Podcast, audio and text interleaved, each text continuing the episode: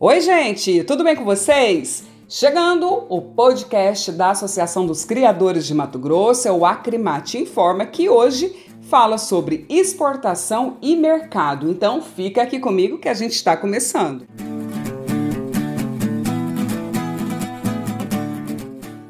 E olha só, antes da gente falar sobre mercado de carne bovina e o ritmo das exportações, eu quero falar com vocês sobre os principais importadores de carne brasileira. É, a exportação de carne bovina do Brasil em 2023 até o mês passado, outubro, seguiu com ritmo de embarque forte e próximo do recorde de 2022, acima de 1,6 milhão de toneladas. O título de maior importador continua com a China. O país asiático comprou o equivalente a 550 milhões de dólares em carne bovina in natura do Brasil. Isso no mês de outubro.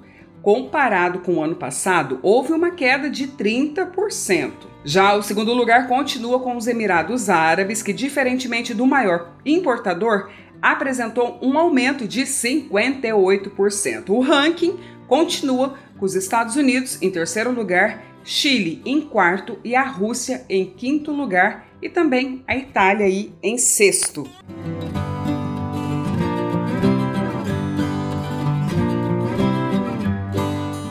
E agora, então, para falar do atual mercado da pecuária, o presidente da Acrimate, Oswaldo Ribeiro Júnior, destaca a influência do consumo de carne e principalmente a recuperação do mercado interno nos próximos dias. Acompanhe.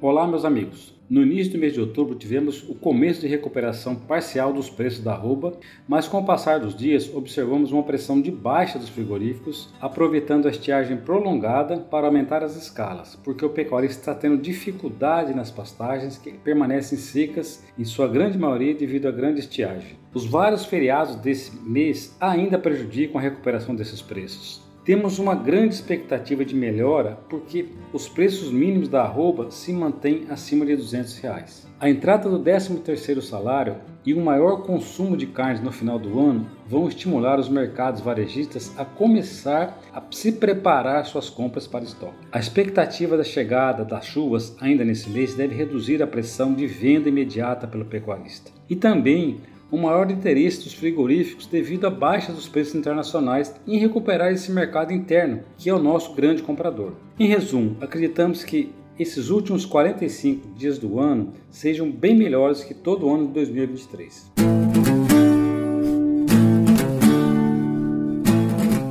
Atualizações feitas com sucesso, a gente encerra então o episódio dessa semana, lembrando sempre Acrimate, 53 anos, o braço forte da pecuária mato-grossense. É aquele abraço e até semana que vem.